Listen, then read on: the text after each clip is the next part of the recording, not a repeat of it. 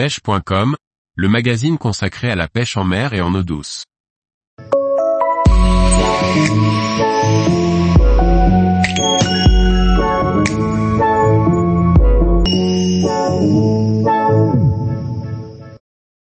Les couleurs des antennes de flotteurs, une question de visibilité. Par Pauline Bellicourt. Dans les casiers, les lignes montées sont alternées entre les flotteurs à antennes jaunes et rouges du commerce. En fonction de la visibilité, et des yeux de chacun, on choisit sa couleur. Mais parfois, ni rouge ni jaune ne conviennent, on utilise alors le noir. Nul doute que nos yeux, rivés sur notre flotteur, sont abîmés par le reflet de l'eau. Il est par ailleurs essentiel de les préserver. Lunettes, casquettes sont des outils importants pour les pêcheurs. Le confort de voir correctement fait partie de la réussite. Des antennes noires sont donc et aussi une bonne alternative. Certes, il n'y en a pas dans le commerce, mais il existe une astuce simple, pour le mettre en place, un simple marqueur.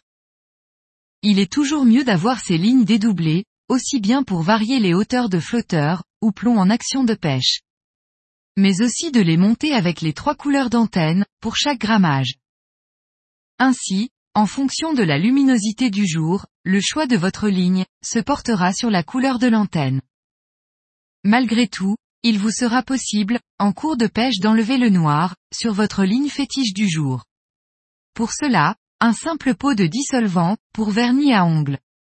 Il en existe avec de la mousse intégrée, et c'est ce qu'il y a de plus pratique. En revanche, attention aux matières de antenne. La réaction du dissolvant sur les différentes antennes peut être destructeur. De préférence, n'utilisez le dissolvant que sur les antennes plastiques. Toutefois, si vous êtes amené à décolorer, vos antennes fibres ou métal, vous risquez de perdre la couleur rouge ou jaune d'origine. Il existe des vernis pour les repeindre. Donc rien n'est perdu. Avec un marqueur et un dissolvant dans votre casier de station, vous pouvez améliorer votre confort de pêche. Et nul doute que votre femme prendra plaisir à vous accompagner pour se refaire les ongles à vos côtés. Tous les jours, retrouvez l'actualité sur le site pêche.com. Et n'oubliez pas de laisser 5 étoiles sur votre plateforme de podcast.